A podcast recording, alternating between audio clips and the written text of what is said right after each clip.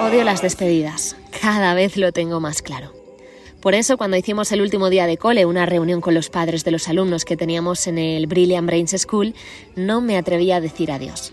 Solo un hasta pronto que, aunque no sé si se cumplirá, nos dejaba a todos mejor sabor de boca.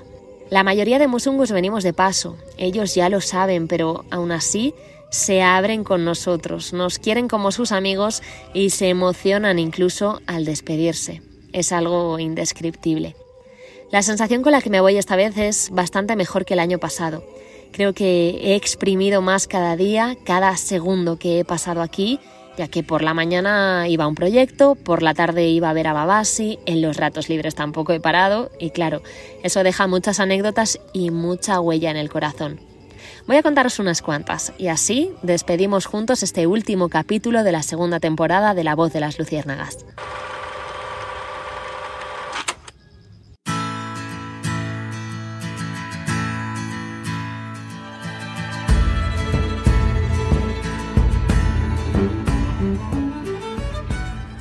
Quiero contaros esto solo porque sé que dentro de un tiempo escucharé los capítulos y volveré a este jardín, a este lugar donde he aprendido tanto, tanto de la vida.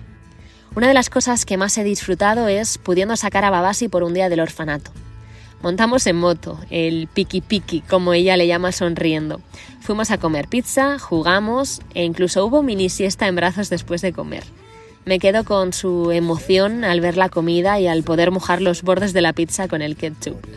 No sé cómo nos empacharon los niños, y es que, bueno, sacamos a casi todos los mayores de Toro Babies, porque algunos comieron más de una pizza entera ellos solos. Pero eran tan felices que ese día, aunque fue realmente agotador, lo guardo como uno de los mejores. Otra de las anécdotas buenas que voy a recordar siempre es el haber conducido una moto por primera vez en mi vida. Le insistí a mi boda, a Chris, para que me diese algunas clases de conducción. Vamos, jamás había llevado yo una moto. Así que me llevó a un campo de fútbol y se hizo realidad. Hacía mucho tiempo que no reía tan a gusto. También recuerdo un día que Chris no estaba y el boda que cogimos se olvidó de nosotros. Así que al salir del colegio empezamos a caminar por la inmensa carretera bajo el sol y nos recogió a dedo una furgoneta llena de gente. Supongo que será como un autobús local, pero la realidad es que éramos 16 personas en una camper de las pequeñas. Una locura.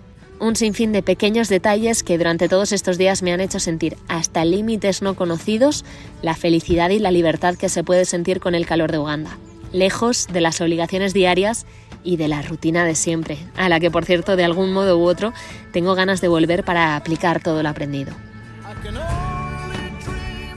Al final lo que me llevo es haberme lanzado a nuevas aventuras de pleno, con la confianza de introducirme en su modo de vida y ver y vivir lo que ellos ven y viven cada día.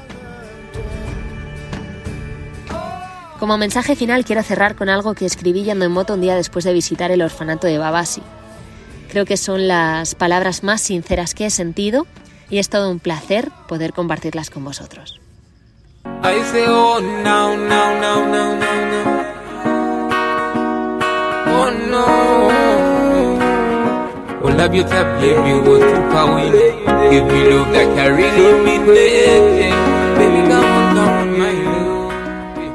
A veces, cuando todas las piezas están encajadas en tu vida, cuando tienes todo bajo control, necesitas el viento en la cara, el caos de una ciudad africana, y que una niña de solo tres años te desordene y resquebraje todos tus esquemas.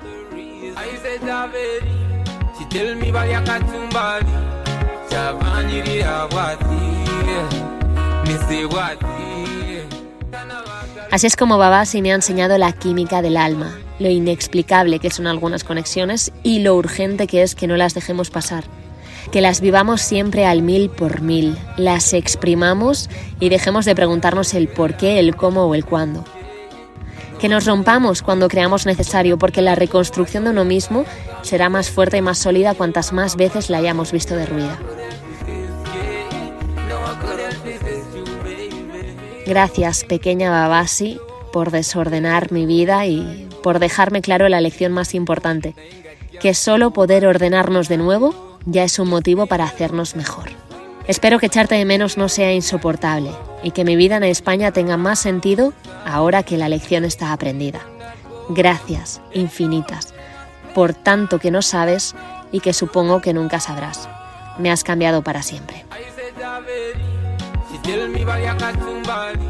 No sé cuándo volverá la voz de las luciérnagas, ni siquiera si volverá. No sé si será desde Uganda o desde otro rincón del mundo. Pero gracias a vosotros también por acompañarme en estas locas aventuras. Chao.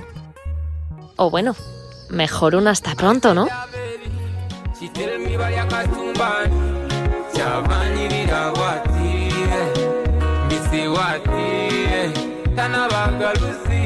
alabikana